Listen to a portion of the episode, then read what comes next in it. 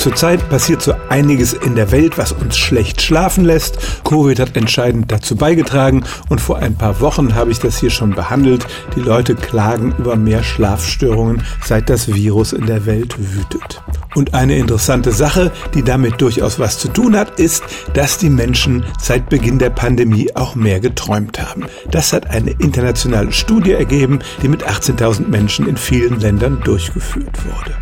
Die Leute berichteten von regelrechten Albträumen, etwa dass plötzlich die Masken im Gesicht festgewachsen sind und die Leute keinen Mund und keine Nase mehr hatten. Aber die Träume mussten natürlich nicht unbedingt was mit Corona zu tun haben, auch ganz gewöhnliche andere Träume traten häufiger auf. Dafür gibt es mehrere Erklärungen. Einmal die schon erwähnte Tatsache, dass wir schlechter schlafen und öfter zwischendurch aufwachen. Und wenn man in so einer REM-Phase aufwacht, erinnert man sich an den Traum. Und die andere Frage, die noch erforscht werden muss, ist die, wenn wir alle zusammen traumatische Erlebnisse haben, verarbeiten wir die offenbar auch in Träumen. Und je heftiger die Träume sind, desto leichter bleiben sie uns im Bewusstsein haften. Also, es stimmt tatsächlich, seit Covid schlafen die Leute nicht nur schlechter, sie träumen auch mehr stellen auch Sie Ihre alltäglichste Frage unter stimmt's@radio1.de.